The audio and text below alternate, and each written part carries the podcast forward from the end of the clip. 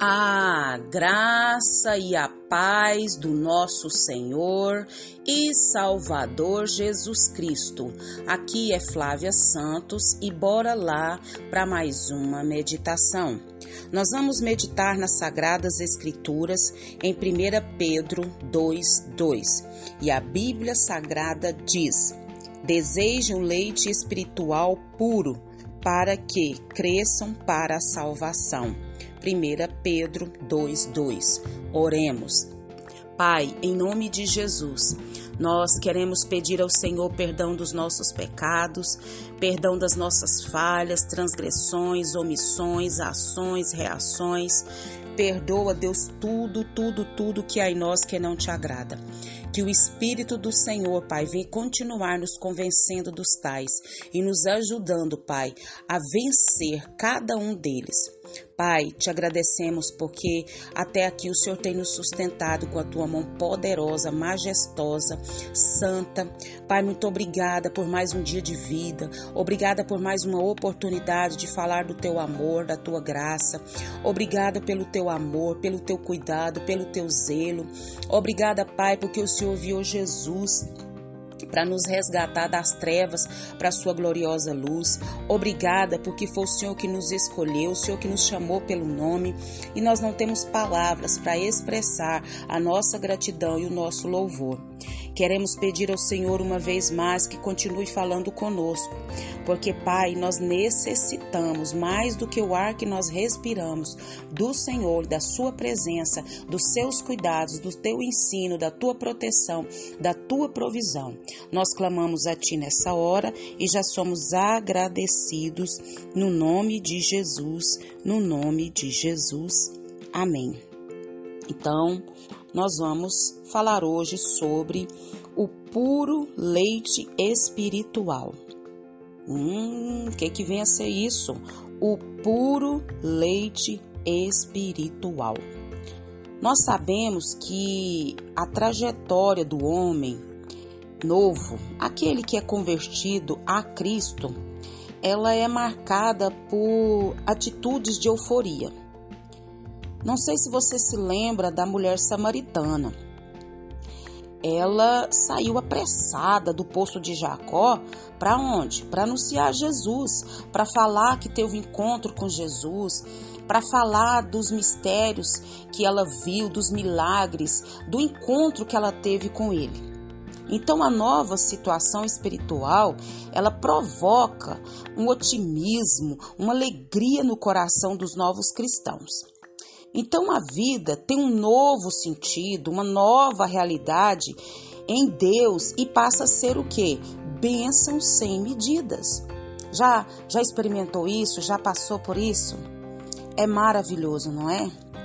Com o passar do tempo, tentações, provas, aí vem as pressões familiares e aí começa aquele aquele sentimento de um certo desencanto em observar as coisas que já não são como deveriam ser e podem fazer com que o otimismo, a euforia, aquela alegria, dê lugar a uma atitude de frieza, desapontamento, tristeza. Então, Paulo, o apóstolo Paulo, sabedor desse fato, ele foi incansável na, na assistência àqueles que ele evangelizou, com, é, como os da Tessalônica, não foi diferente. Ele saudou carinhosamente os novos irmãos e incentivou-os a o que? Um contínuo e vigoroso que? Crescimento.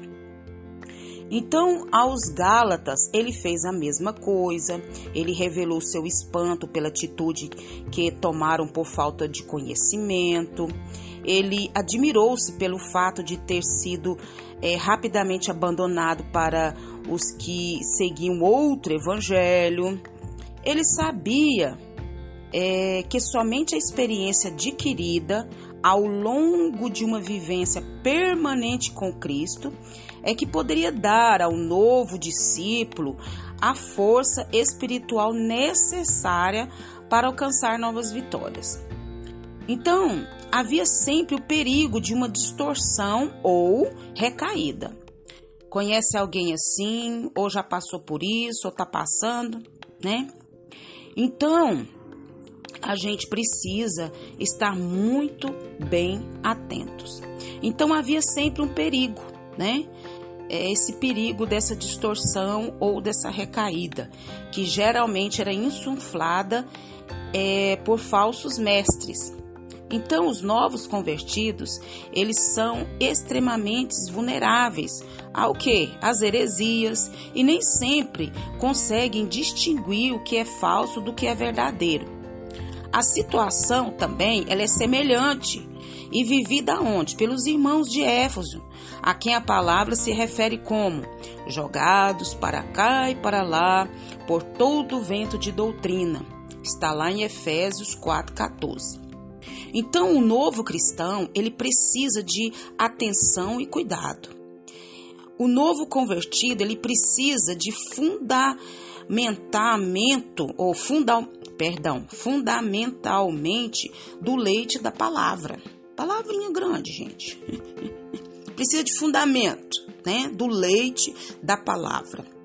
Então, se você que me ouve é um novo discípulo de Cristo, não se deixe iludir pelas, pela esperteza dos homens que induzem ao erro. Marcha para a casa de Deus, marcha para os estudos bíblicos, para a escola bíblica, para os cultos de oração e fica lá pianinho. Mas se você é um cristão maduro, oh glória a Deus, aleluia, que benção. Dê apoio aos novos e queridos irmãos que precisam do puro leite espiritual, para que cresçam em Jesus Cristo. O leite da palavra é o alimento básico para o crescimento espiritual. Então, nós precisamos estar atentos, porque o duro não é ter, o duro é manter tudo na vida, o duro não é ter, o duro é manter.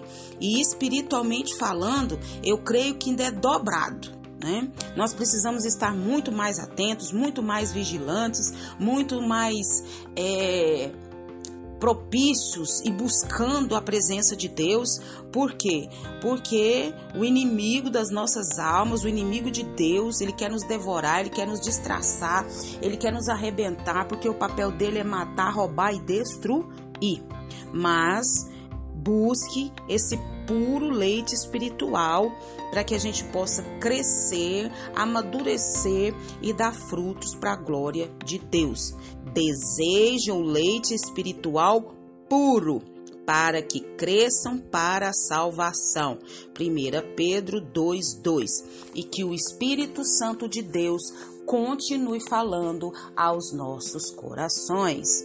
Pai, em nome de Jesus, diante dessa palavra, Pai, que o Senhor venha nos perdoar. Perdoar, Pai, porque não buscamos esse puro leite espiritual. Perdão porque não é, buscamos conhecer o Senhor e prosseguir em conhecer ao Senhor com as nossas preguiças, com as nossas desculpas. Ô Senhor, tem misericórdia da nossa vida.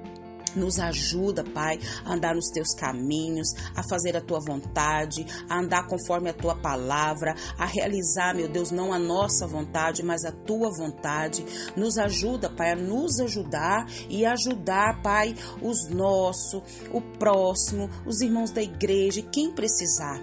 Pai, tem misericórdia da nossa vida. Aviva a tua obra, aviva a tua obra, aviva a tua igreja. Ah, Senhor, nos enche do teu Espírito Santo. Colocamos diante de ti, Senhor amado, as eleições, Pai amado, do dia 2. Pai, que o Espírito do Senhor, Pai, venha falar de maneira sobrenatural sobre os eleitores do Brasil.